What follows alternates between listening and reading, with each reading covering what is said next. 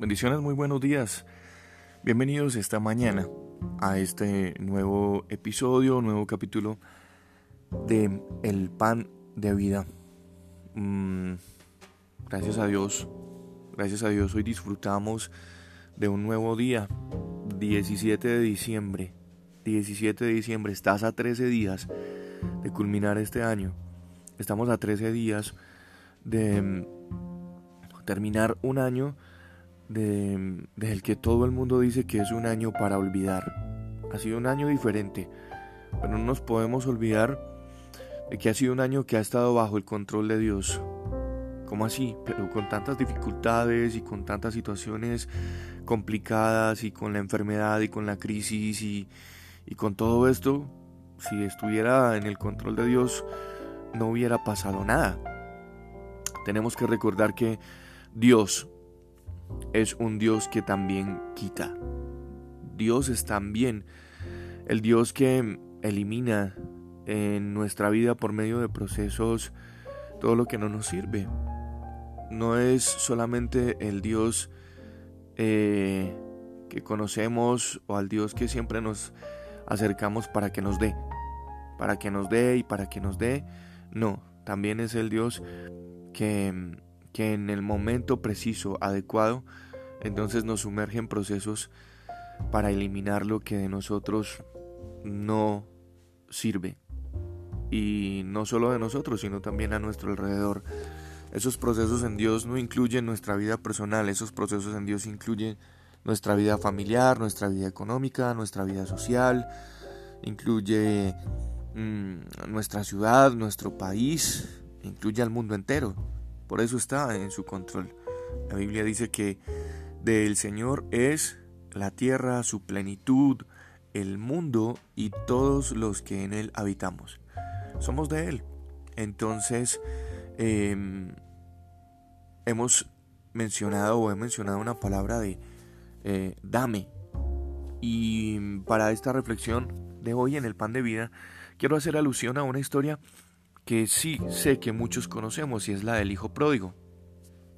En esa historia que mm, para esta mañana tengo ubicada en el Evangelio según Lucas, del capítulo, eh, del versículo 11 al 32, vamos a encontrar allí toda la historia, pero me voy a apoyar en el, en el verso 12, que dice, y el menor de ellos dijo a su padre, dame la parte de los bienes que me corresponde. Y, conocemos la historia de esos dos hijos, uno mayor y el menor, y el menor fue el que el que pidió su herencia. El menor fue el que se acercó a su padre a decirle esa palabra, dame, dame. Tal vez nosotros nos pasamos en la relación con Dios eh, como este muchacho. En todo el tiempo, dame y, solo nos acercamos a Dios en ocasiones como si Dios fuera solamente un cajero electrónico, donde sencillamente nosotros depositamos tal vez 5 o 10 minutos a lo sumo de oración, eh, pero son 5 o 10 minutos llenos de peticiones. Haz, eh, dame, eh, todas esas situaciones. ¿sí? Y nuestra relación con Dios está configurada. Dios nos ha diseñado y ha diseñado en su plan de salvación, en su sacrificio, mm, una relación de nosotros mucho, pero mucho más profunda.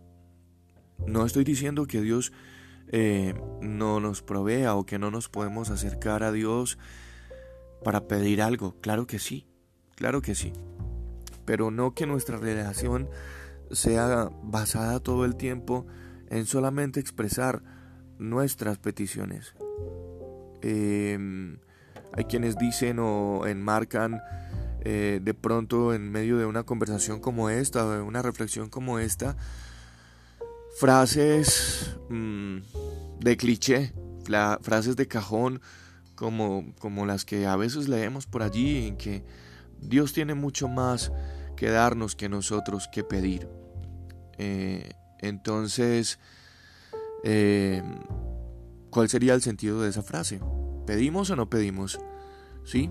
Y yo creo que eh, el secreto está en el agradecer. Pero la posición de esta reflexión esta mañana es presentarte dos paralelos. La posición del hijo menor cuando estaba lleno de riquezas y se acercó a su padre a decirle, dame.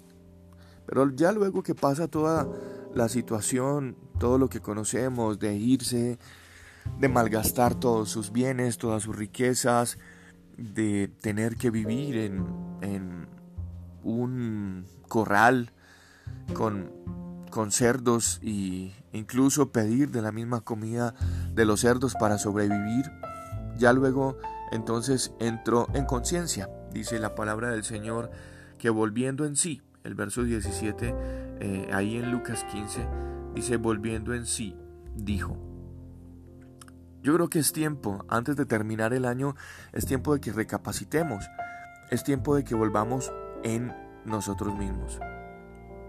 Es tiempo de que a conciencia nos miremos a un espejo y digamos, bueno, este año, a pesar de lo difícil que ha sido, Dios ha estado con nosotros, pero aún Dios estando con nosotros, Mm, nos hemos olvidado de lo que Él ha hecho por nosotros. Tal vez al principio de esta pandemia, eh, el miedo, el terror, eh, la, la, incertidumbre de qué va a pasar con mi vida, qué va a pasar con el mundo, en medio de una situación que no conocíamos, que no, de la que, para la que nadie ha estado eh, preparado, qué va a pasar con nosotros. Entonces al principio de la pandemia veíamos a muchos acercarse tal vez a Dios o tal vez escuchar eh, algún mensaje porque bueno, no sé, ¿será que el mundo se va a terminar? Pero hoy que, eh, que hemos podido pasar este año eh, y que ya a punto de terminar este año, hemos sido beneficiados con, con la misericordia de Dios, con la gracia de Dios, entonces tenemos que acercarnos a Dios de esta manera en la manera en la que el hijo pródigo ya después de todo ese proceso ya se acercó a su padre y dijo, he pecado contra el cielo y contra ti. Hazme. Ya la palabra no era dame, sino hazme. Cuando uno entiende que por sus propias fuerzas, que por actuar por nuestra propia fuerza y conciencia, hemos perdido mucho, pero mucho más de lo que merecíamos entonces ya nuestra posición para acercarnos a Dios no es dame, es hazme. Y este muchacho le dijo a su padre, hazme por lo menos como uno de tus, de tus jornaleros, que aquí en tu casa tienen un rincón donde dormir y tienen siempre que comer. Hazme por lo menos como uno de ellos. Y el papá sale y le dice a su hijo, no te haré como uno de mis jornaleros, tú sigues siendo mi hijo, sigues teniendo una posición. Y ese es el mensaje de reflexión esta mañana en el pan de vida. La posición, el valor. No lo has perdido, no hemos perdido delante de Dios la posición con la que Él nos ha hecho, con la que Él nos ha diseñado. Este padre le dice a su hijo, no vas a ser ningún jornalero, sigue siendo mi hijo. A veces pensamos que de Dios podemos recibir o nos conformamos de Dios eh, con pedirle o recibir migajas. Y Dios no nos ha hecho, Dios no nos ha hecho para las migajas. La palabra del Señor nos dice que Él nos ha hecho para las riquezas. Y óyeme, no estoy hablando solamente de lo material, aunque sé que Dios también pensó en eso, aunque sé que en el Señor también incluye lo material. Pero estamos hechos para las riquezas espirituales con Jesús mismo. Y las riquezas espirituales son la familia, la sabiduría, la fe, el amor, el perdón, la misericordia, la gracia, la verdad, todo lo que es Jesús mismo. Jesús mismo en esencia es todo eso que necesitamos. Estamos hechos para la riqueza.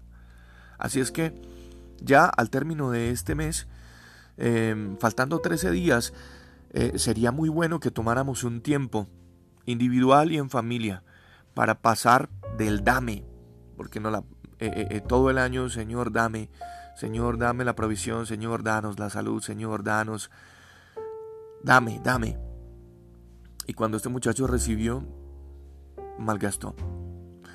Ahora yo creo que es tiempo del hazme, Señor, hazme, hazme como tú quieras, hazme como tú eh, eh, planeaste diseñarme. Viene a mi mente en estos momentos esa historia de Jeremías, donde el Señor le dice, ve a la casa del alfarero.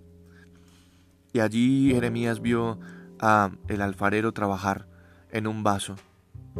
Y el vaso se echó a perder. Entonces eh, Jeremías dijo el Señor, hazme como un vaso nuevo, te voy a hacer como un vaso nuevo, hazme. Este es el tiempo, este es el tiempo de volvernos a Dios y de encontrarnos con Dios una vez más. Pero no para pedir, sino para decirle al Señor, haznos como tú realmente quieres que nosotros seamos. Hazme un padre de familia digno de mi familia. Hazme una mujer digna de mi esposo. Hazme un esposo digno de mi esposa. Hazme un hijo, un hijo, un verdadero hijo tuyo. Este es el pan de vida esta mañana, en una reflexión eh, muy, muy, muy sentida, porque se termina el año y es tiempo de que nos volvamos a Dios, pero no por un tiempo, sino para quedarnos realmente con Él. Bendiciones a todos, un abrazo, muy buen día.